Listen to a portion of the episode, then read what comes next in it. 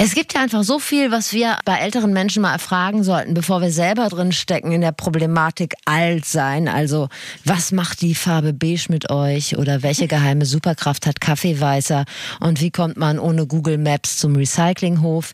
Ist vielleicht auch ein Fall für Plauderkassen. Die gibt's nämlich jetzt in Holland. Eine gar großartige Erfindung, finde ich. Ich hole euch da mal rein in den Niederlanden. Da wurden in Supermärkten nämlich Plauderkasten eingeführt, an denen einsame, ja meistens auch ältere Kundinnen und Kunden mal ohne Zeitdruck mit dem Kassenpersonal ins Gespräch kommen dürfen, auch ohne Kleingeld zu suchen. Es ist ja eigentlich schlimm genug, dass es dafür extra Supermarktkassen geben muss, damit ältere Menschen irgendwo mal Leute zum Quatschen finden. Und Quatschen soll ja auch nicht alles sein. Steffi und ich stellen uns eine Welt vor, in der man in der Schlange vorm Berghain mit älteren Damen heißen Tee aus Thermos schlürft. Weißt du, ich glaube, die Pet Shop Boys, die gehen ja öfter ins Berghain Ja. und äh, essen da Kaffee und Kuchen. Oder in dem Swingerclub, in dem ich mal war. Wo sonntags Die Älteren Kaffee- unter euch erinnern sich. es ist über ein Jahr her. Genau, wo man am Wochenende, am Sonntag zu Kaffee und Kuchen einkehren durfte. Idee wäre übrigens auch Ü70 Shisha Bar. Mein Favorite. Genau. Oder Haschkekse backen mit äh, Großtante Gerda. Könnte man auch mal machen. Oder Sextoy-Partys im Mehrgenerationenhaus. Jetzt verlierst du dich ein bisschen, Steffi, aber gut, das ist ja. Es ist ja nur ein Angebot. Was wir damit sagen wollen, wir brauchen ein Wir. Wir brauchen irgendwas, was jung und alt verbindet, ins Gespräch bringt und bestenfalls auch äh, zusammen in Kneipen, Bars, Museen oder auf Festivals. Wir versuchen's. Das ist absolut keine normale Frageplattform, aber hier wird zu jeder Frage eine Antwort geboren. Das ist das Sprungbrett, durch das ihr zum Verständnis kommt. Guten Tag, das ist das Flexikon. Ein Podcast von Enjoy vom NDR mit Steffi Banowski und Anne Radatz. Den findet ihr übrigens in der ARD Audiothek. Das ist die Podcast-App der ARD. Richtig. Das ist ein, Danke, Lab habe ich alles richtig gemacht. ein Laber-Podcast mit Bildungsauftrag für wichtige, unbequeme, viel zu selten gestellte und manchmal auch peinliche Fragen des Lebens. Die wollen wir beantworten mit Hilfe von Leuten, die es wissen müssen. Und das ist hier die Frage. Better Together, jung und alt. Was können wir voneinander lernen? Die ARD-Themenwoche Wir gesucht, die kommt uns nämlich gerade recht. Wir wollten nämlich schon lange das Liebeslasso werfen, eine Brücke bauen zu den Boomern und denen, die sogar noch ein bisschen älter sind als die Boomer, damit wir uns nicht immer so viel streiten müssen. Wir wollen mal gucken, wo wir ein Wir finden. Für die Generation über den Boomern gibt es keine Bezeichnung, Doch. oder? Wie denn? Weil das habe ich auch versucht rauszufinden. Das ist die stille Generation. Okay. Ich habe schon immer, ich glaube du auch, Steffi, einen Softspot für ältere Menschen gehabt. Ich habe ja meine Teenagerjahre in einem Altenheim verbracht, weil mein Stiefvater Hausmeister war in einem Altenheim und wir hatten die ähm, Hausmeisterwohnung, die Einliegerwohnung im Altenheim. Und ich habe dann da auch in einer Schulzeit in der Küche gejobbt, also dritte Zähne, Bingo und äh, gemeinsame Gesangsnachmittage sind mir nicht fremd. Und ich war ja äh, Zeit seines Lebens größter Fan meines Opas, Gott hab ihn selig. Äh, mein Opa Fritz den folgende Geschichte am besten beschreibt und diese Geschichte beschreibt, glaube ich, viele ältere Menschen und dafür liebe ich sie. Ich muss sie kurz erzählen. Vor seinem Seniorenheim wurde mal gebaut. Das ging ihm nicht schnell genug. Deshalb hat er sich eines Tages mit einer Trillerpfeife vor die Baustelle gestellt und wann immer die Bauarbeiten kurzes Päuschen gemacht Nein. haben, hat Opa Fritz gepfiffen. Nein, nicht ernst. Und das sind Dinge, dafür liebe ich alte Leute. Ich fürchte sowieso, wir werden hier den einen oder anderen mit seiner Generation über einen Kamm scheren. Ja. Und lasst euch davon nicht blenden. Also es fällt uns jetzt schwer, jedes Einzelschicksal nochmal aufzuwärmen. Das tut uns leid. Ich fange jetzt einfach mal an, weil ich denke, dieser Podcast wird so lang, ihr werdet als junge Menschen starten und als im Rentenalter fertig Als sein. Generation still werdet ihr fertig sein. Ich erzähle einfach mal kurz, mit wem ich gesprochen habe. Ja. Ich war äh, bei der 93-jährigen Rita Nolting zu Hause, die in einer Art Teilzeit-WG mit ihrem Enkel Jakob lebt. Äh, der ist Musiker. Wie alt ist ihr Enkel Jakob? Äh, 28. Mhm. Und mit Kerstin Knör habe ich gesprochen, die ist sowas wie eine Leihoma. Ne? Okay. Also, ist ja immer die Idealvorstellung, wie sich alt und jung helfen können, aber es kommt letztendlich doch eher selten dazu. Woran das liegt, da kommen wir später nochmal drauf. Und ich habe mit Peter Dausend gesprochen, der ist Autor bei der Zeit, der ist 59 und dementsprechend ein richtiger Boomer und äh, der nimmt seine Generation in seiner Kolumne nicht immer so ernst. Er hat sich also selbst reflektiert und äh, das macht das Arbeiten ja viel einfacher. Und mit dem habe ich übers Boomern gesprochen und ich nehme jetzt schon mal vorweg, dieses Gespräch, die ganze Folge wird wahrscheinlich dazu führen, dass ihr ein paar Vorurteile über Bord werfen müsst und gegebenenfalls, so wie ich, etwas sanftmütiger werdet, nachsichtiger mit den anderen Generationen. Ich bin mental so sanftmütig, kurz vor Ross Anthony, also so von der Oh. Stimmung her. Oh mein Gott. Ich habe mit ähm, einem Generationenforscher gesprochen, Rüdiger Maas, der erklärt uns, wie die Boomer so ticken und was für Schnittmengen die aber auch mit der Generation Shisha-Bar so haben. Und ich habe mit äh, Mitra Kasai gesprochen, die hat die gemeinnützige Organisation All Inclusive gegründet. Die macht richtig geile Sachen mit Senioren und Senioritas, wie sie es so schön nennt. Partys, Festival, Backstage-Führungen bei Hip-Hop-Konzerten. Also die ist der Lieblingsenkel aller Enkellosen und der beste Kumpel der Generation, ich sag mal Ü60, geht das da los. Und die würde uns nachher ein bisschen was von ihren Erfahrungen erzählen. Aber ich glaube, wir fangen an mit Rüdiger Maas, oder? Ja, der hat doch über Generationen geforscht, dann soll er mal seine Soll er Ergebnisse erzählen. hier Soll er mal anbieten? Soll er mal Genau. schön anbieten, was er so hat? Also Rüdiger Maas, der sieht nicht nur aus wie jemand, dem ich sofort meine Oma verkaufen würde, sondern er ist passenderweise auch noch Generationenforscher. Sein Credo ist, Empathie is the key. Das hat er exakt so nicht gesagt, aber es reimt sich, deshalb hat es mir gut gefallen. Deshalb lege ich ihm das einfach mal im Mund. Er spricht sich auf jeden Fall dafür aus, dass Empathie der stärkste Kit ist, den wir so zwischen das Generationen-Gap schmieren können. Und deshalb wollen wir unbedingt seine Flexpertise in dieser Folge haben. Wir steigen mal. Ja, Steffi, Empathie, aber wie? Empathie, aber wie? Das ist hier die Frage. Wir steigen ein mal mit einer Definitionsfrage. Uns werden ja jeden Tag Begriffe wie Boomer und Gen Z und so weiter um die Ohren gehauen. Vor allem die Boomer kommen dabei oft nicht so gut weg, Steffi. Du hast es schon angesprochen. Stichwort okay Boomer.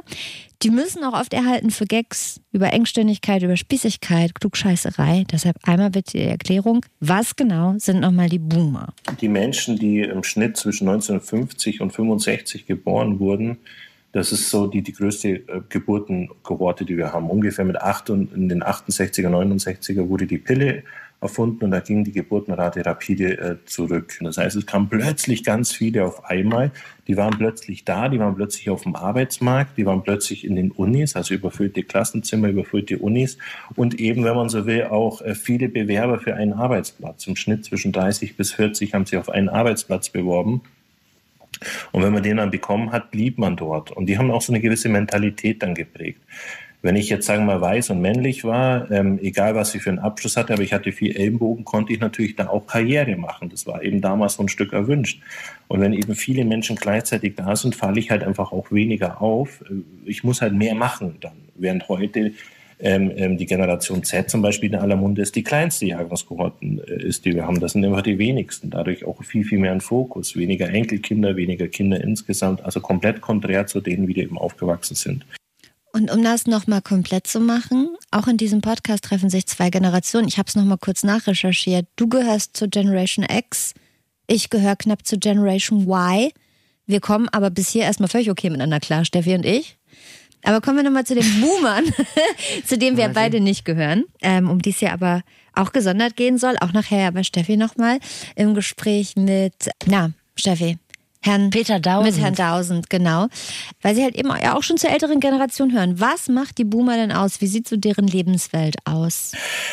Diese Boomer, die sind aufgewachsen in einer Zeit, wo es immer, wo so, so sehr progressiv wurde. Also man muss sich vorstellen, der Krieg ist vorbei. Ähm, Made in Germany war damals noch ein Label, das wurde aber dann sehr schnell zu einem Qualitätsmerkmal. Aha, da kommt etwas, was qualitativ hochwertig ist. VW hat den eine Millionsten Käfer verkauft und es geht plötzlich alles nach vorne, also sehr progressiv. Und in diesem Schwung sind die eben auch groß geworden. Also über Arbeit kann man sehr, sehr viel äh, sich definieren. Und oft merken wir noch, dass die Menschen sich tatsächlich mehr über die Arbeit definieren als über sich selber. Also ich bin dann nicht mehr der Peter oder Max Müller, sondern ich bin dann eben der Lehrer, der Schuster, der Psychologe, der Physiker. So, so ungefähr. Und diesen Habitus nehmen die noch mit. Eben auch mit viel Arbeiten kann man eben viel erreichen und sich viel aufbauen. Und wenn man da mal so nachschaut, in Politik, in, ähm, in Sport und so weiter, sind diese Babyboomer genau die, die ungern Nachfolger aufbauen, sich unersetzbar fühlen, äh, gefühlt einfach vier, fünf Jahre zu lange an ihrer Position sind und auch gern Wissen mystifizieren. Natürlich nicht alle, aber ich glaube, jeder hat da jetzt ein paar äh, Typen im Kopf um die es jetzt so geht, ja. Die sich ungern von ihren Führungspositionen trennen zum Beispiel. Und äh, ich muss ja ganz ehrlich sagen, ich bin ja mit der Flasche aufgezogen worden von Buhmann und ja. ich spüre es in mir. Also dieses Thema, ja, mach was aus deinem Leben und mach es ordentlich und mach dich klein und arbeite für das, was du erreichen willst und so. Da, da gehöre ich schon, das kenne ich schon. Mit viel Arbeit kann man viel aufbauen, hat Rüdiger Maas gesagt. Ich finde das so ein bisschen die Marschrichtung der Boomer, während ja die Gen Z, also die jüngeren Leute, die jetzt ins Arbeitsleben starten, die haben, glaube ich, eine ganz andere Vorstellung vom Arbeitsleben. Ne? Die beschäftigen sich mit Work-Life-Balance und die hätten Bock auf vier Tage Woche und die wollen hybrid arbeiten und die wollen sich nicht festlegen und gern äh, Dienstag 16 Uhr Feierabend, weil das Pilates. Also die Vorstellung von der Arbeitswelt geht da total auseinander. Und ich finde, das muss man auch erstmal verstanden haben, um zu verstehen, warum die Ansichten so unterschiedlich sind. Also die Boomer haben sich ja viel krasser über Fleiß und Erfolg und Arbeit definiert. Und wenn die wohlverdiente Rente kommt, dann fallen manche, glaube ich, erstmal in so ein in so ein Loch, in ein Rentenloch und wissen gar nicht, wohin mit der neu gewonnenen Freizeit. Die kennen Gammeln nicht, glaube ich. Die kennen nicht Rückenschmerzen vom Gamingstuhl zu haben, vom Nix-Tun. Viele gehen vielleicht auf in der Erlebniswelt des Oma- und Opa-Seins, aber auch das ist ja keine Aufgabe, die ein Menschen zu 100 Prozent erfüllen kann. Also ähm, die meisten von denen, wenn die eben Großeltern sind, die sind es nicht mehr 24-7 wie ihre Vorgänger sozusagen. Das heißt also Enkelkinder gern, aber nicht mehr unangekündigt und jederzeit und wir leben im gleichen Haushalt, sondern bitte mit, mit Vorwarnung sozusagen. Ja klar, die, die haben nochmal ein neues Hobby entdeckt, die, ähm, beschäftigen sich äh, und die haben ja auch viel beizutragen. Also viele, viele Dinge, die wir haben und dass es uns so gut geht, ist quasi auch auf den Schultern dieser Generation zurückzuführen. Ja. Stichwort Dankbarkeit. Und Undankbarkeit. Ich versuche immer ganz doll um meine Eltern rumzuschiffen. Jetzt mit so, mit so expliziten hoffe, Beispielen. Weil wir haben uns ja im Vorfeld auch darüber unterhalten, in der Redaktionskonferenz zum Flexikon, wen wir denn so einladen könnten als Boomer. Und alle haben so, wurden so still und haben auf ihre Schuhe geguckt und haben gesagt, ja, eigentlich könnten wir meine Eltern einladen. Aber keiner wollte das im Hinblick auf das, was sie vielleicht noch zu vererben haben oder wie Weihnachten so werden sollte. Insofern bin ich ihm da jetzt ganz dankbar, dass er uns mal so ein bisschen die Augen öffnet, dass sie auch tatsächlich was geleistet haben und dass sie sich auch was verdient haben. Genau. Genau, also ich äh, verstehe das auch so, dass die ältere Generation auch einfach ein bisschen mehr Wertschätzung sich wünscht für das, was sie geschafft haben, auch für nachfolgende Generationen. Und ich finde auch absolut, dass sie sich das verdient haben. Andererseits wirft ja die jüngere Generation den Älteren die Dinge vor, die sie versäumt haben. Ne? Also eine vernünftige Klimapolitik zum mhm. Beispiel mhm. oder die Digitalisierung hätte man auch einen Tick früher schon mal vorantreiben können oder wieso hat das mit den Rechten der LGBTQ-Community eigentlich alles so furchtbar lang gedauert? Ich glaube, das ist so ein Clash. Die Älteren haben sich einerseits Anerkennung verdient, müssen sich aber andererseits auch Vorwürfe machen lassen und die Jüngeren sollten vielleicht wertschätzender den Älteren gegenüber sein, haben aber auch das Recht, sich über deren Nachlässigkeit auszukotzen. Und da so eine Mitte zu finden, good luck. aber wir versuchen es mal. Jetzt erwarten wir Jüngeren, ich sage jetzt mal wir, Jüngeren Anführungszeichen, dass die Alten bitte bei allem möglichst in unserem Tempo mitziehen und mitmachen. Ne? Digitalisierung, Sprache, Verzicht im Sinne von, fahr doch bitte nicht überall mit dem Auto hin und muss dann wirklich jedes Hauptgericht mit Wurst oder Schnitzel sein und so weiter. so, was erwarten wir von denen? Und Rüdiger Maas sagt, wir sollten da gern ein bisschen mehr Geduld mit den Boomern und erst recht mit der noch älteren Generation haben. Und ich finde, da tut man sich sehr leicht, als junger Mensch zu sagen, die müssten jetzt das und das oder auf das verzichten. Die haben eben 40 Jahre auch so gelebt. Das kann ich nicht so einfach um umwerfen. Genauso ist es auch mit dem Thema äh, Gender. Wenn ich 40, 50 Jahre das nie gemacht habe, ist es für mich viel schwieriger, das in meinem Sprachalltag mit einzubauen, wie jemand, der eben so aufgewachsen oder so sozialisiert worden ist. Das sind immer so kleine Unterschiede. Und ähm, das hilft nicht, wenn wir da jetzt mit dem Finger gegenseitig ähm, äh, aufeinander äh, pointen sozusagen, sondern wir müssen schauen, eben Verständnis für beide Seiten aufzubauen. Glaubst du, unsere Eltern werden das Gendern noch anfangen? Auf gar keinen Fall. Nee. Ach, meine Mutter weiß ich nicht für mich ist es auch zu vernachlässigen. Ich glaube, und da komme ich auch später nochmal drauf, es würde uns allen helfen, ab und zu mal einfach ein bisschen lockerer zu lassen und auch mal zu lachen. Es gibt aber auch noch gute Nachrichten, denn Rüdiger Maas sagt, es gibt auch Schnittmengen. Gott sei Dank. Ach, es gibt ganz viele Punkte. Also ich fange mal an mit dem Thema Umweltschutz. Äh, waren das nicht die 68er, die als erstes auch mit dem ganzen Thema Gendern, Umweltschutz, Anti-Atomkraftwerk und so weiter angefangen haben? Das ist ja die Generation der Boomer. Die sind auch, äh, ich Anführungszeichen viel radikaler in den Diskurs gegangen, haben da viel mehr eingefordert, viel mehr gemacht, waren aber auch so ein bisschen mehr Vorbilder. Das ist ja das, was die äh, Generation der jetzigen Boomer quasi den, den, den Friday for Future so vorwirft und sagt, ihr könnt doch gern mitmachen bei dem Ganzen und nicht so mit diesem Fingerzeig und nur jammern, sondern aktiver mitmachen. Das ist so ein großer Unterschied. Aber da haben wir auch eine große Schnittmenge. Da haben wir eine Schnittmenge. Es geht quasi darum, etwas zu bewegen, etwas zu verbessern. Aber das Interessante ist, dass wir heute bei der Jugend ähm, der sogenannten Generation Z eine sehr enge Bindung an die Eltern haben. Und dadurch sind die Großeltern quasi das Abgrenzung, die Abgrenzungsobjekte, nicht mehr die Eltern. Also es hat sich ein Stück verschoben. Nicht bei allen, aber wir sehen da ganz große Tendenzen, ja. Also aktiv mitmachen ist in Ordnung, aber nicht mit Essen auf alte Meister werfen. Genau. Und nicht Mama und Papa sind der Endgegner, sondern Oma und Opa. Ja. Zum Beispiel auch, wenn es ums Thema ähm, Nachhaltigkeit geht, dann unterstellt man ja schnell, dass das für Menschen Anfang 20 voll das Thema ist und für Leute Ü70 gar nicht. Aber so leicht kann man sich das gar nicht machen. Also wenn wir jetzt mal das mit, dem, mit der Nachhaltigkeit sehen, sind in unseren Umfragen tatsächlich auch äh, die Generation der Babyboomer oft nachhaltiger, als es die Generation Z ist. Zu Friday for Future zählen sie um 14 Prozent der Generation Z. Und da ist dieses Thema der Nachhaltigkeit oft sehr durchlässig. Vielen ist gar nicht bewusst, dass die Digitalisierung sehr viel CO2-Emissionen produziert. Diese Daten müssen gespeichert werden und so weiter. Und da haben die äh, Älteren schon nochmal einen anderen Blick. Natürlich gibt es diejenigen mit dem großen, fetten Auto und so weiter, die sehr viel verbraten, aber die bewegen sich auch viel weniger. Also als der Boomer 18 war, hat er noch keine Weltreise hinter sich oder und eine Kreuzschifffahrt äh, Schifffahrt und so weiter. Das macht er vielleicht jetzt im Alter, aber das hat er noch nicht mit 20 gemacht. Also wir haben ja ein unterschiedliches äh, Mindset, das man rangeht.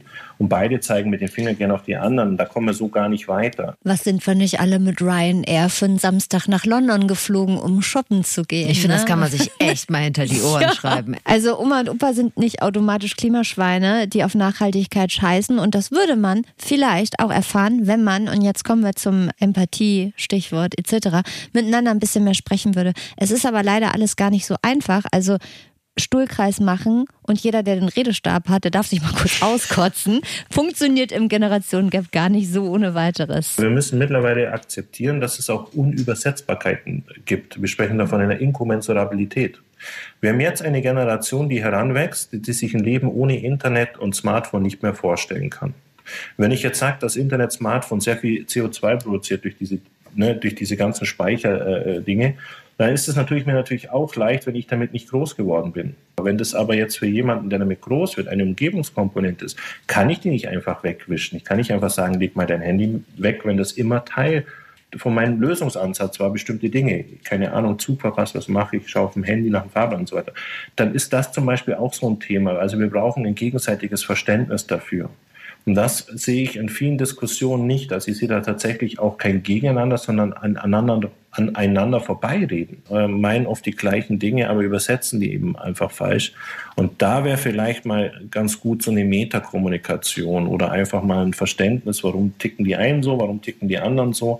Und ich kriege das mit bei meinen Vorträgen, wenn da jüngere Leute sitzen, dass die dann ein richtiges Verständnis bekommen, warum Ältere so sind und umgekehrt. Ach, und dafür sind wir ja da. Seht das hier einfach als erweiterten Stuhlkreis, dass wir genau. da mal in die Metakommunikation einsteigen.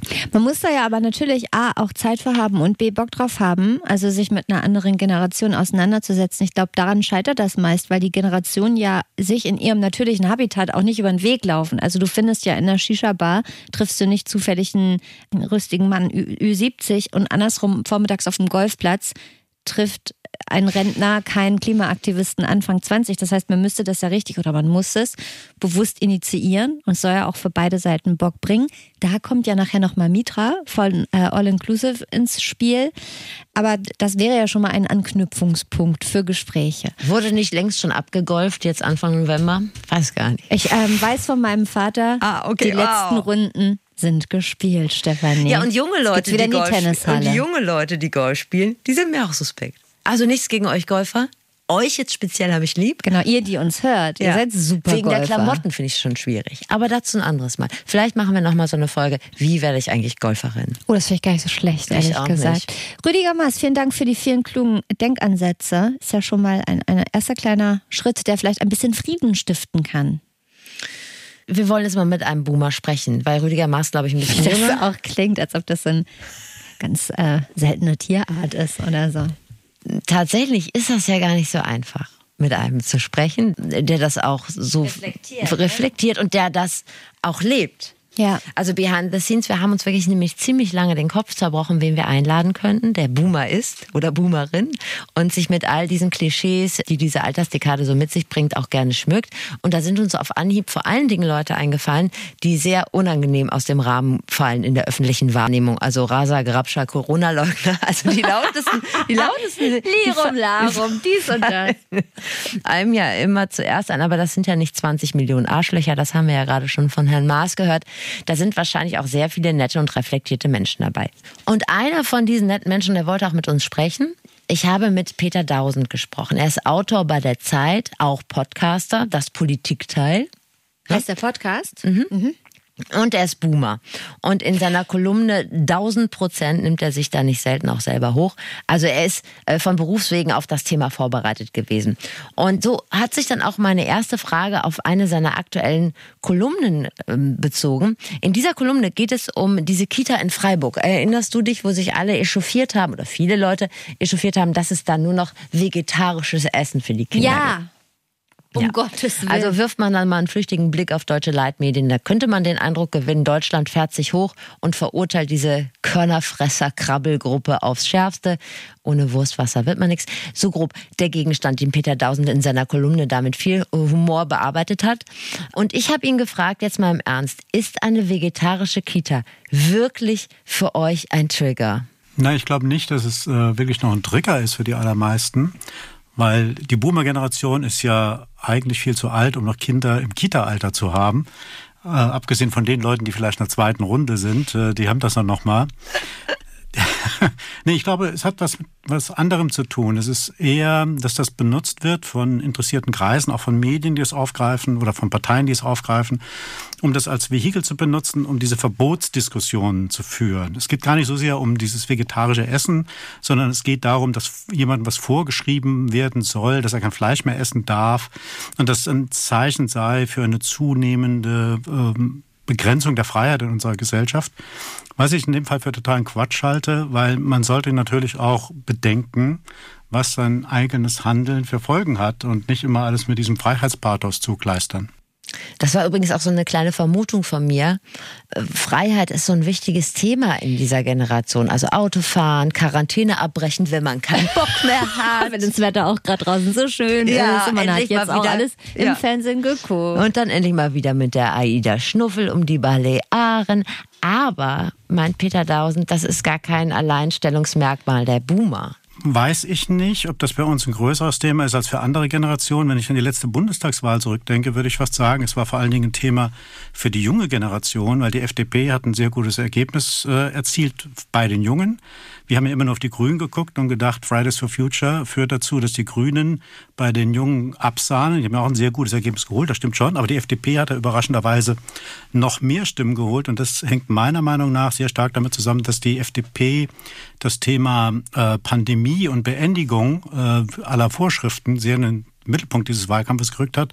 Und dafür vor allem von den Jungen belohnt wurden, weil die ähm, natürlich feiern wollten, wieder zusammenkommen wollten, ihr Jungsein ausleben wollten. Und ähm, von daher war das, glaube ich, ein Hauptgrund für den Erfolg der FDP.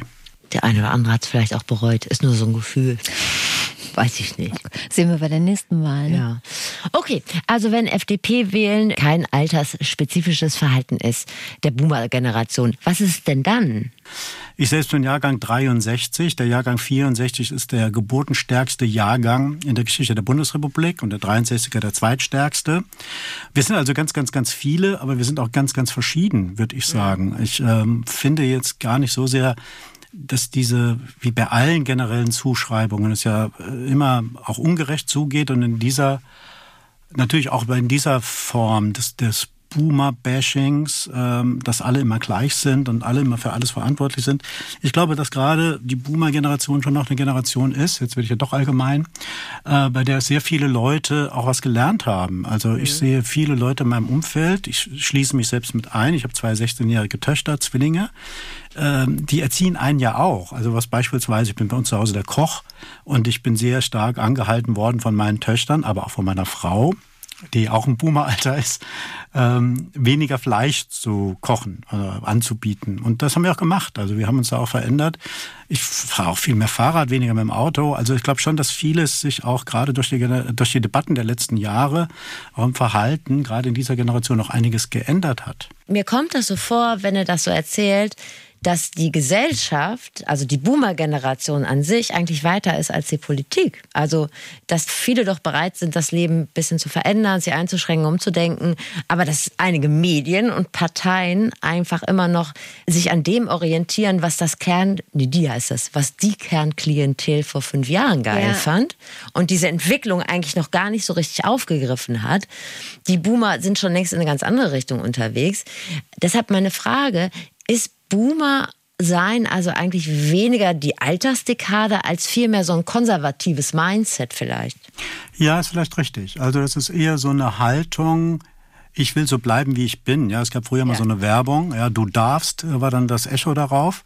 Und so eine Haltung gibt es schon noch bei vielen Leuten.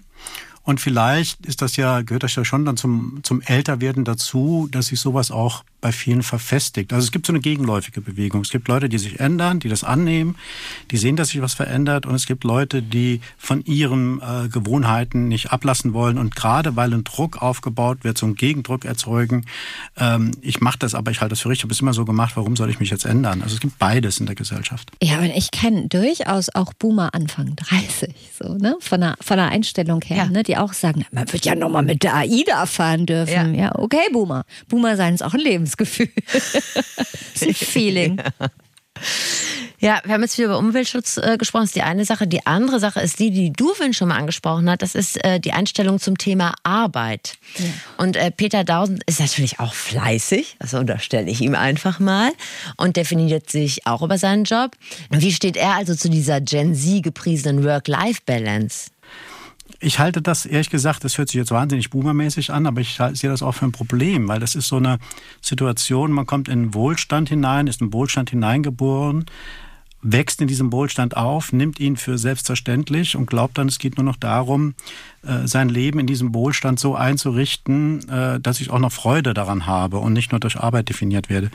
Was mir manchmal so fehlt, ist irgendwie sowas wie Biss, ja, äh, sowas wie, wie Ehrgeiz, um halt wirklich was zu bewegen. Also dieser Wohlstand schafft sich ja nicht von selbst oder aus sich selbst heraus. Da braucht es ja, der braucht ja Anstöße und der braucht Kreativität und Ideen. Was mir als Begründung oft genannt wird, ist, dass ich kann mir sowieso keine Wohnung äh, leisten in mhm. Berlin oder in Köln oder in München. Warum soll ich denn jetzt so viel arbeiten, um es dann doch nicht leisten zu können? Aber trotzdem ist das, glaube ich, etwas, was auf der anderen Seite schwierig ist für eine Gesellschaft, die ihren Wohlstand wahren will. Ich glaube, das Problem ist da auch ganz oft die Kompromisslosigkeit der ja. Gen Z, weil ein guter Freund von mir hat letztens eine Geschichte erzählt, die haben bei ihm im Betrieb gerade einen Praktikanten, der ist Anfang 20 und dann ging es um eine Aufgabe, die um 17.30 Uhr erfüllt werden sollte. Und er hat aber um 17 Uhr Feierabend. Wollte ich gerade sagen. Hat er eine Mail an den Anfang 20 im Praktikum, eine Mail an den Chef geschrieben, habe gesagt, ich habe um 17 Uhr Feierabend, ich brauche mein Wochenende, ich brauche meine Work-Life-Balance, das soll jemand anderes machen. Und einerseits finde ich das auch tough.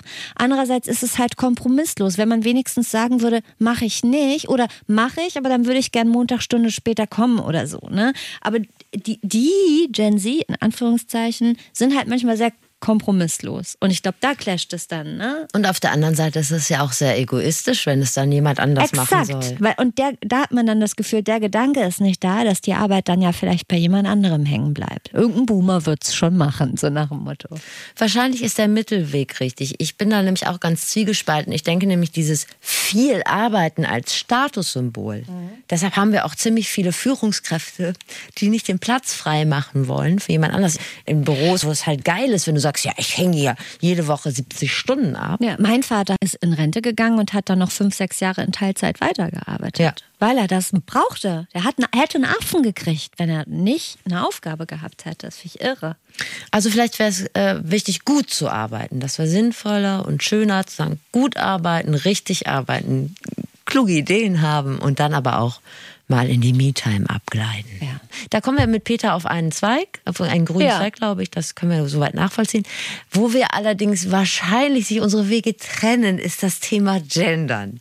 Ich weiß Kommt nicht, wie du das jetzt? Das kommt, kommt. Also ich mache das ja nicht immer, aber ich finde es cool, wenn Leute das machen. Ich finde das irgendwie wertschätzend, nett. Ich nehme das einfach so als Benefit wahr. Mm, Wenn das jemand nicht macht, bin ich aber auch nicht sauer. Ich weiß nicht, wie es dir dabei geht. Ich benutze es auch mal, mal benutze ich es nicht. Und ich hatte letztens auch eine Diskussion mit jemandem, der sich so über, darüber ausgelassen hat, wie die Sprache geschändet wird damit. Und ich, ich habe halt gesagt, Sprache ist mein Job, unser Job. Und ich finde, Sprache ist was, was sich entwickelt. Und da muss man nicht immer alles mitmachen, aber es ist doch okay, wenn sich das entwickelt und Sachen sich verändern. Dann kann man doch mal ausprobieren, ob das für einen auch funktioniert und nicht per se sagen, es ist alles scheiße. Ehrlicherweise ist das ganz entspannt in meinen Sprachfluss übergegangen. Also auch dieses PolitikerInnen und so weiter, das hört sich für mich auch überhaupt nicht mehr komisch an. Pe äh, das für zu Peter. Dausen schon. Okay, gut. Also ich äh, schreibe auch immer Leserinnen und Leser und Hörer äh, oder sage Hörerinnen und Hörer. Ich mache aber nicht dieses HörerInnen. Ich mag das nicht ganz einfach. Mich stört es. Es ist so ein Störeffekt, aber ich habe da gibt noch einen zweiten Grund, einen eigentlich wichtigeren Grund, wie ich finde. Ich glaube, es ist halt eine, wirklich eine reine, reine äh, Elitendebatte. Wir machen ja die Erfahrung, dass unsere Gesellschaft, das oben und unten immer weiter auseinandergeht äh, und es, als die Spaltung größer wird. Und jetzt nimmt ein bestimmter Teil der Bevölkerung nimmt halt wahr, die Elite schreibt mir jetzt vor, wie ich auch noch zu reden habe, nachdem sie mir auch vorschreiben will, wie sie, was ich zu essen habe und so weiter. Also da, das ist ein Punkt, wo ich wirklich sage, das verschärft aus meiner Sicht ähm, die Unterschiede in der Gesellschaft. Also dass sich Leute, die nicht dieses Bildungsniveau mitbringen, äh, da abge abgekapselt fühlen oder abgedrängt fühlen von den anderen nach dem Motto, wenn du so nicht redest wie ich, würde ich mit dir auch nichts mehr zu tun haben. Du bist dann irgendwie so total zurückgeblieben. Das hat eine arrogante Grundhaltung in, in, in, in dieser Konsequenz, wenn man das zu Ende denkt, glaube ich. Und von daher bin ich kein großer Freund des Genderns. Überhaupt nicht. Also das sehe ich ganz anders. Also ich habe die binomischen Formeln nie verstanden und ich fühle mich auch nicht von der Gesellschaft abgehängt. Oder Rechtschreibung muss man ja auch lernen Ja. oder Verkehrsregeln. Ja. Kann man ja auch nicht sagen, ich komme mit rechts und links immer durch den Tüdel, deshalb lasse ich Mein- das mit rechts vor links. Ding, ja. Also da bin ich gar nicht seiner Meinung, zumal das ja auch niemand vorschreibt. Also insofern, ich finde, das ist wirklich das kleinste, das marginalste Problem. Aber wir wollen ja ja auch keinen Feel-Good-Podcast machen. Man kann ja auch äh, auf unterschiedlichen Standpunkten bleiben. Ich will jetzt äh, Peter Dausend jetzt nicht in seiner Abwesenheit bekehren, oder? Nee. Ich finde Nein. eine Meinung vollkommen okay. Ich finde vor allem, also wo ich ihm recht gebe, ich finde auch, es klingt schöner zu sagen, zum Beispiel Politikerinnen und Politiker als PolitikerInnen. Und äh, das ist ja auch eine schöne Lösung, das, das dann eben das zu sagen. Dann sind, sind ja auch, na, nicht alle gemeint. Nee, da haben wir das Problem ja auch wieder, ne? Weil dieser Ja. Totalschlag ja auch, ja, ja. Himmel, ich mach's richtig in meiner Welt. Wir wollen uns nicht weinend in den Arm liegen. Wir lernen ja auch voneinander. Er arbeitet, ich habe das vorhin schon angesprochen, mit Humor. Und vielleicht ist es ja auch tatsächlich der Humor, die Selbstironie, dass das die Generationengrenzen irgendwie aufweichen lässt. Kann ja sein. Das ist im Prinzip so Stilmerkmal dieser Kolumne, dass ich halt versuche, so Klischees aufzubrechen, indem ich sie überzeichne auch manchmal. Und äh, dieses, dieses Absurde dann irgendwie versuche zu beschreiben. Äh, und ich glaube, das, da hast du vollkommen recht, ich glaube schon, dass dieses nicht immer alles so wahnsinnig ernst nehmen. Es geht, natürlich ist der Klimawandel und der Kampf dagegen ein sehr ernstes Thema, aber man kann auch äh, mit so weniger apodiktischen Mitteln vielleicht mal versuchen, da ein Bewusstsein noch stärker zu verändern, als es sich gerade schon verändert. Hier haben Sie zwei Sekunden Zeit, um apodiktisch zu googeln. Ja, habe ich auch gerade. Und hast du schon? Nee.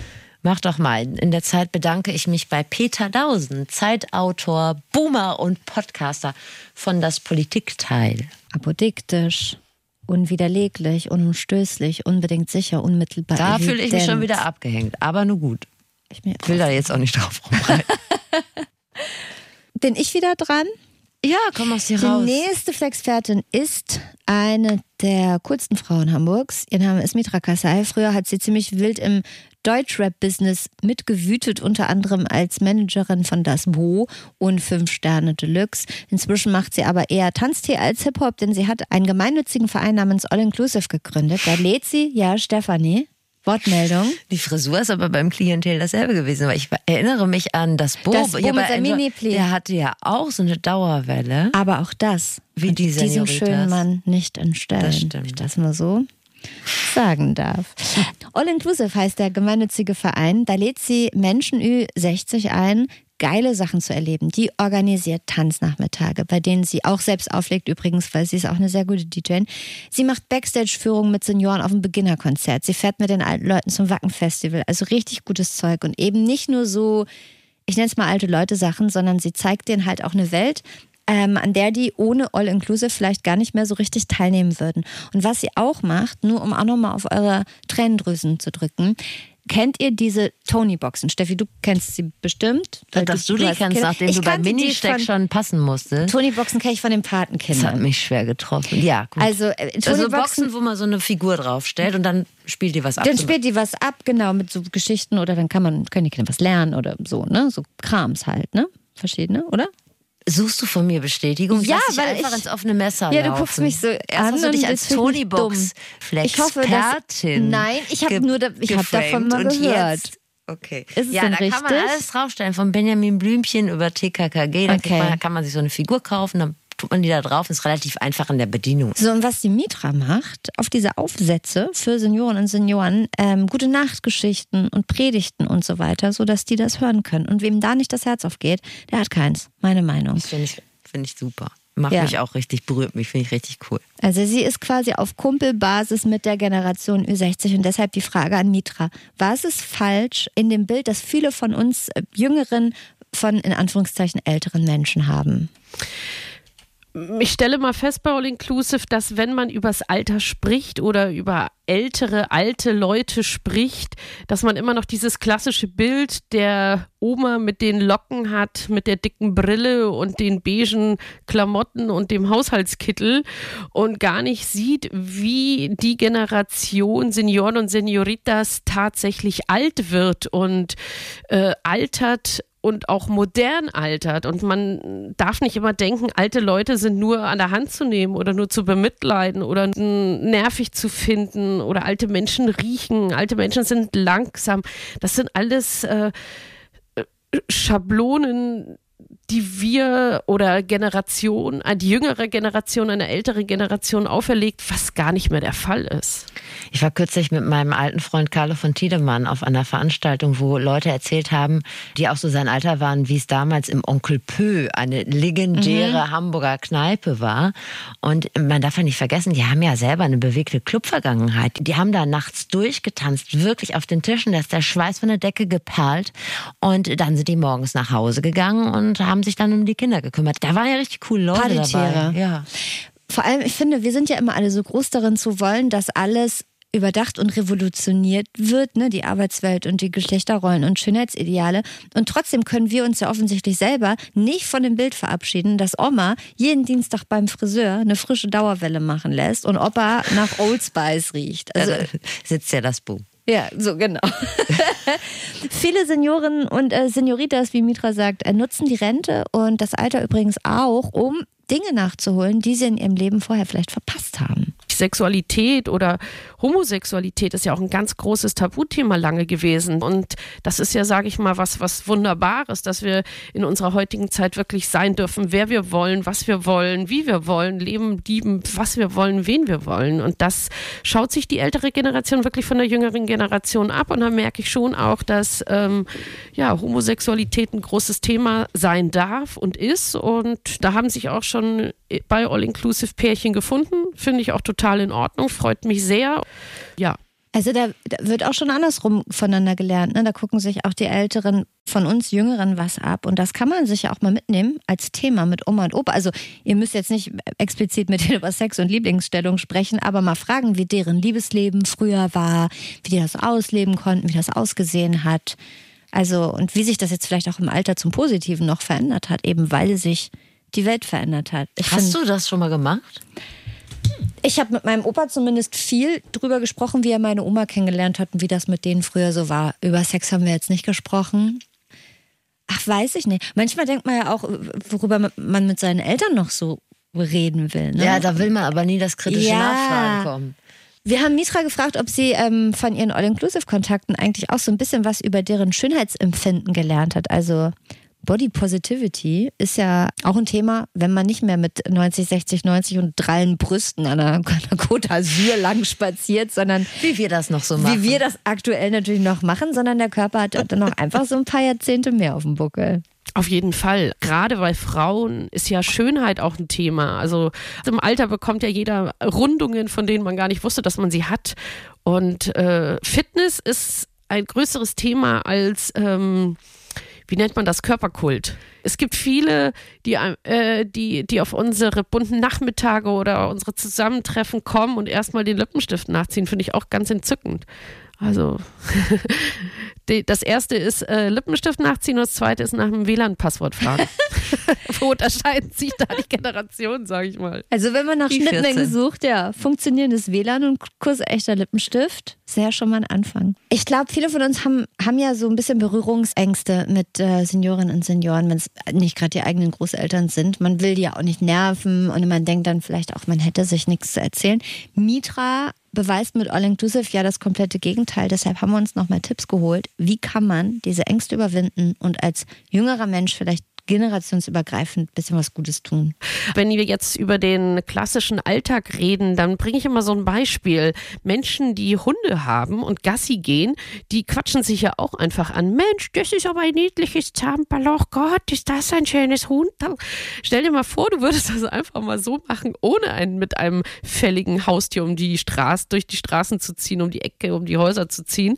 Zum Beispiel an der Kasse im Supermarkt steht und hinter einem vielleicht ein älterer Herr, eine ältere Dame steht und die packt auch die Waren aufs, äh, aufs Band, aufs Kassenband und sagt dann einfach, Mensch, den Spargel, ach, da wünsche ich immer mal guten Appetit. Das ist ja eine gute Idee. Einfach nur so, da passiert dann was oder eben auch nicht. Und einfach diese Scheu des gemeinsamen Sprechens, ähm, des höflichen, respektvollen Ansprechens pflegen, da kommt man, glaube ich, dann schon schnell ins Gespräch.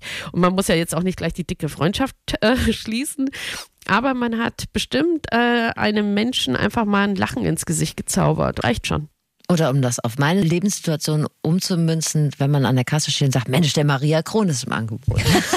Einfach mal auch hinweisen auf lebensdienliche Dinge. Nein, aber da muss ich dran denken, ich bin ja Rheinländerin das ist einfacher im Rheinland. Da wird immer ja. gequatscht. Also ob du es willst oder nicht. Und da ist dann später auch das Alter keine Rolle. Ich glaube, da hat man es grundsätzlich ein bisschen gemütlicher. Und das wird auch keine enge Freundschaft, aber das kleine Gespräch nee. hat man schnell. Genau. Also ich mache das auch gerne, zumindest so an Supermarktkassen oder, oder keine Ahnung, im Park spazieren, als ich meinen Hund noch hatte und so weiter, bin ich auch ins Gespräch gekommen. Ich will ehrlich sein, manchmal kommt man auch nicht so leicht aus dem Gespräch wieder raus, weil ältere Leute haben deutlich mehr Zeit. Das stimmt. Aber also ich bin nie aus dem Gespräch gegangen und dachte, na, die vier Minuten hätten wir jetzt auch wirklich klemmen können, sondern es ist irgendwie immer, ist immer nett. Mitra macht das alles übrigens auf Spendenbasis. Guckt euch das gerne mal im Netz an, wenn ihr Lust habt, das auch zu unterstützen, dann fänden wir das richtig cool. Da werden immer helfende Hände gesucht und gebraucht und ihr lernt da einfach saukoole Leute kennen. Deshalb danke Mitra für das Gespräch und für die tollen Sachen, die du, die du so machst mit den alten Leuten. Hier kommt unser kleiner äh, Community-Blog. Oh, Ablage. An dieser Stelle einfach heute mal grob Danke für eure Mails, auch die persönlichen ich lese sie auf jeden Fall immer und Anne lese ich sie immer vor, weil sie immer keinen Zugriff hat, aber das kriegen wir auch noch hin. Aber ich kriege manchmal über Instagram ähm, Nachrichten und die sind auch sehr nett. Da freue ich mich auch. Und ich freue mich über alles, was du mir vorliest. Oh, und ihr könnt uns, können wir noch mal, ach, das wollte ich noch kurz sagen. Also, natürlich, wie immer, bitte abonniert uns, das wäre super klasse, dies, das. Aber äh, mir ist aufgefallen, dass wir ein paar Fünf-Sterne-Bewertungen bekommen oh, ja, haben nach unserem ähm, Aufruf. Also, das hat funktioniert. Danke. Danke. Wenn ihr das weiterhin machen wollt, ist nicht schlimm. Ihr dürft uns jederzeit gut bewerten. Und genau, und Mails gehen entweder direkt an Anne oder über flexikon.ndr.de. Dankeschön. So ist es. So, und ein Flexperten-Team haben wir noch. Ich bin raus ins Umland. Naja, eigentlich gehört es noch zu Hamburg. Aber ich habe Rita und Jakob besucht. Rita ist 93, ihr Enkel Jakob äh, 28 und Musiker, unter anderem bei der Band Raumfisch. Ich sage das an dieser Stelle, weil ich positiv überrascht bin. Wir sind Fan. Äh, wer Wir feiern das. Ja. Und er hat sein Studio bei Oma Rita im Garten in Kleinborstel. Das ist ein sehr gemütlicher Hamburger Stadtteil. Ich sag mal so, um das kurz zu umreißen, die Szene von Kleinborstel trifft sich an der Bushaltestelle Richtung Fuhlsbüttel. Er will sagen, nicht überall sieht Hamburg so aus wie die Reeperbahn. Bei Rita Nolting zum Beispiel, das sind so 50er Jahre Einfamilienhäuser, Vorgärten, herbstliche Dekorationen habe ich entdeckt. So. Mit Rita, da biegen wir nochmal in eine ganz andere Richtung ab oder sagen wir mal noch ein bisschen weiter, fahren noch ein bisschen weiter in unserem Generationenbus in Richtung stille Generation. Das heißt, sie gehört zu den Kriegskindern, die sich in erster Linie durch Dankbarkeit und Sparsamkeit auszeichnen. Und von denen, sage ich direkt, können wir richtig was mitnehmen. Ich nehme das schon mal vorweg, denn Rita Nolting hat mein Leben mit einem Lifehack Oh. bereichert. Den gibt's zum Schluss, damit ihr auch alles schön dran bleibt. Starker Teaser. Rita und Jakob sehen sich fast jeden Tag, denn Jakob hat, wie gesagt, ihr Studio bei ihr. Und das ist nicht nur eine Zweckgemeinschaft. Die beiden finden das richtig super. Ja, er ist meine Vertrauensperson, aber ich habe auch die enge Verbindung zu meiner Enkelin Karina.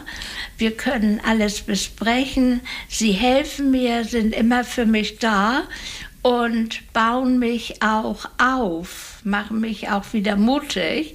Wir erleben viele schöne Stunden, feiern zusammen. Eigentlich ist immer was los. Also mal drehen wir ein Musikvideo, jetzt haben wir gerade ein Musikvideo mit ihrer Tanzgruppe gedreht für meine Band Raumfisch. Hier sind immer mal Musiker. Ich schlafe manchmal hier im Studio mit Leuten. Wie, also es ist irgendwie immer was los. Und Oma ist halt komplett irgendwie in, in der Welt und ist nicht irgendwie abgeschottet. Und ich habe aber davon irgendwie die, die Sachen, die ich sonst nicht hätte. Ich habe den Platz, ich habe irgendwie, Oma stellt mir, also finanziert mich teilweise. Ja, genau, so, somit ist es irgendwie eine Win-Win-Situation. Deutsche Kardashians. Absolut. Da genau passiert so auch ist es. immer was. So genau so ist es. Ähm, Lass mal dein Kopfkino weiter so laufen. Ja. Das ist vielleicht noch ein bisschen interessanter. Das klingt ja soweit sehr logisch und sehr harmonisch, dass es eine Win-Win-Situation ist. Fragen wir uns natürlich, wieso macht es nicht jeder? Kommen wir vielleicht da gleich noch drauf. Ich habe dann versucht, da irgendwie bei den beiden so ein paar Differenzen rauszumändeln, weil so kann es ja nicht sein. Allerdings habe ich in erster Linie ja, Gemeinsamkeiten gefunden. Jakob und ich, eigentlich denke ich, wir sind auf einer Welle. Die Musik. Musik? Oder Wandern, Ja, die Natur, Garten, Ja. Reisen. Ja, Reisen, Das- Essen. Ver- oh, Ja, Essen, natürlich. Essen. Alle kochen gerne, alle essen gerne. Die Jugend macht das besonders gut. Und ich würde sagen Möbel, Möbel und Immobilien. Wir gucken uns gerne Wohnungen an, beide, und äh, gucken uns gerne Möbel an und haben ein Fable für Möbel. Deutsche Kardashians. Das Bild wird immer Aber stimmiger. hands up, wenn da nicht das mir Herz, auf. Ja, Ja. wusste ich so. Rita findet es übrigens mega scheiße, dass Jakob manchmal so lange pennt. Jakob wiederum kann Ritas extreme Sparsamkeit nicht nachvollziehen. Die ist auch Fakt. Also Rita hat schon lange vor einem russischen Angriffskrieg die Heizung runtergedreht und niemals raufgedreht. Sie achtet sehr aufs Geld und isst auch immer alles auf, auch wenn sie es nicht mag. Das ist sicherlich das, was die Generation der Kriegskinder nicht abschütteln kann. Heute ist das wieder das Thema. Ne? Also Ja. Das heißt, man kann Können richtig wir was lernen lernen. voneinander. Auf der Kommt anderen da Seite, auch der Lifehack nachher noch? Mhm. Auf der anderen Seite ist das Thema Digitalisierung für Rita natürlich so schlüssig wie für mich die Frisuren von den Ehrlich Brothers, nämlich Ja. gar nicht. Aber mit Jakobs Hilfe kann sie jetzt mit ihrem Sohn in Japan Video callen und das findet sie super. Also wieder eine Win-Win-Situation.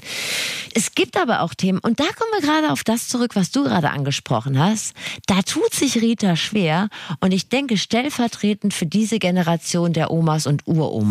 Intimthemen, da reden wir über, das bin ich von zu Hause aus nicht gewohnt.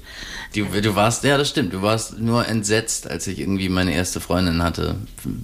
Mit 16 oder 15 oder so. Und wir dann in einem Bett geschlafen haben. Das war äh, nicht verständlich. Aber ich hatte diese intimen Themen nur mit meinem Mann. Und das war wunderbar. Und darüber hinaus war nichts. Also bevor ihr jetzt an Weihnachten euren Opa mit eurem Schamlippenpiercing überwältigt, geht noch mal in euch und überlegt, ob ihr das unbedingt Ob ihr die zeigen peinliche Stille ertragen könnt. muss. Ob das unbedingt sein muss. Oder ob ihr nicht ein anderes schönes Thema findet. Möbel zum Beispiel. Ne? Es ist natürlich auch ein Riesengap zwischen den Generationen. Andere Sache, die natürlich in so einer Beziehung wie dieser zwischen Jakob und Rita immer gegenwärtig ist, ist das Sterben. Ich lebe damit, dass unsere Zeit nicht ewig ist. Und alle meine Lieben, die ich hatte, alle, die sind alle tot. Aber ich habe ja neue Freunde und meine Familie jetzt, also die Jüngeren alle. Und das gibt einem sehr viel. Cool, gleich heul ich. Äh, muss das mal ein bisschen einordnen. Jakob macht sich darüber nicht so viele Gedanken, hat er erzählt. Man muss aber dazu sagen, dass seine Mutter, also Ritas Tochter, sehr früh gestorben ist. Also insofern ist das Thema Sterben und Tod bei ihm auch vielleicht auch nochmal ganz anders belegt. Wenn das so gut klappt, jeder lernt voneinander und man hat ein gutes Miteinander, warum macht das dann nicht jeder, ist natürlich die Frage. Ne? Also ich glaube, unser Verhältnis ist auch nur so gut, weil ihr von Anfang an so interessiert wart und immer da wart. Ne? Und Verständnis ist Ja. sehr wichtig für die Jugend und dass man jeden Menschen auch so nimmt, wie er ist. Ich glaube, dass äh, dieses kurzfristige aus der Komfortzone gehen äh, total viel bringt, gerade bei der älteren Generation jetzt wie ähm, bei Oma, weil der Grund, dass Oma so eingebunden ist, irgendwie äh, liegt daran, dass sie immer erstmal ins kalte Wasser springt, immer wenn irgendjemand sagt, weiß ich nicht, wie bei mir, ich brauche ein Studio, sofort erstmal sagen, okay, dann komm zu mir, dann machen wir es so. So bleibt man halt total äh, im Kontakt und ist mehr am Puls der Zeit oder weiß mehr, was gerade modern ist, was gerade los ist und ähm, verliert so die Berührungsängste. Also ein bisschen Offenheit, ein bisschen Arbeit muss schon sein. Muss man reinstecken. Ja. Und jetzt auch noch der versprochene Öko-Lifehack von Oma Rita. Kleine bauliche Maßnahme vonnöten, aber äh, lohnt sich, wenn ich das richtig sehe. Ich habe von Anfang an, solange wie ich eine Waschmaschine habe, seit 1953, da habe ich gesagt zu dem Monteur, ich möchte aber nicht, dass das Wasser da in die Wand läuft. Ich möchte das Wasser gerne auffangen. Und ich sage, ich möchte einen Schlauch haben, der von der Waschmaschine abgeht. Was kommt da alles für Wasser raus? Da mache ich alles Mögliche. Ich feul, ich feul ja noch mit dem richtigen Feul, wie man früher mit einem Eimer und Wasser gefeult hat. Feudel heißt das Ich habe hier den Sanitärbereich, kann ich immer alles mit dem Seifenwasser erledigen. Und ich sag, da ist es Picobello. Das Schlimme finde ich, als ich nie hinterfragt habe, was mit dem Wasser passiert und ob man damit noch was machen kann. Ich bin Nee. froh, dass sie keine Suppe damit kocht. Aber sauber machen, ja klar. Also spätestens mit dem letzten Spülgang. Deshalb hat Rita aber auch ein kleines Häuschen in Großborstel. Und In ich klein, wohne es ist nur klein. Miete. Es ist nur Kleinborstel. Wo ist da der Unterschied? Die Rita und Jakob, ein Beispiel dafür, wie man trotz 63 Jahren Altersunterschied füreinander brennen kann. Macht Bernie Ecclestone übrigens auch. Aber Nur anders. anders. Genau. Bei dem ist es nicht so kalt. Ihr habt jetzt sehr viel Lebenszeit in diese Flexikon-Folge schon investiert. Ihr kamt Einen Generationswechsel haben wir geschafft. Ja, genau. Ihr kamt als junge Menschen und geht als Greise.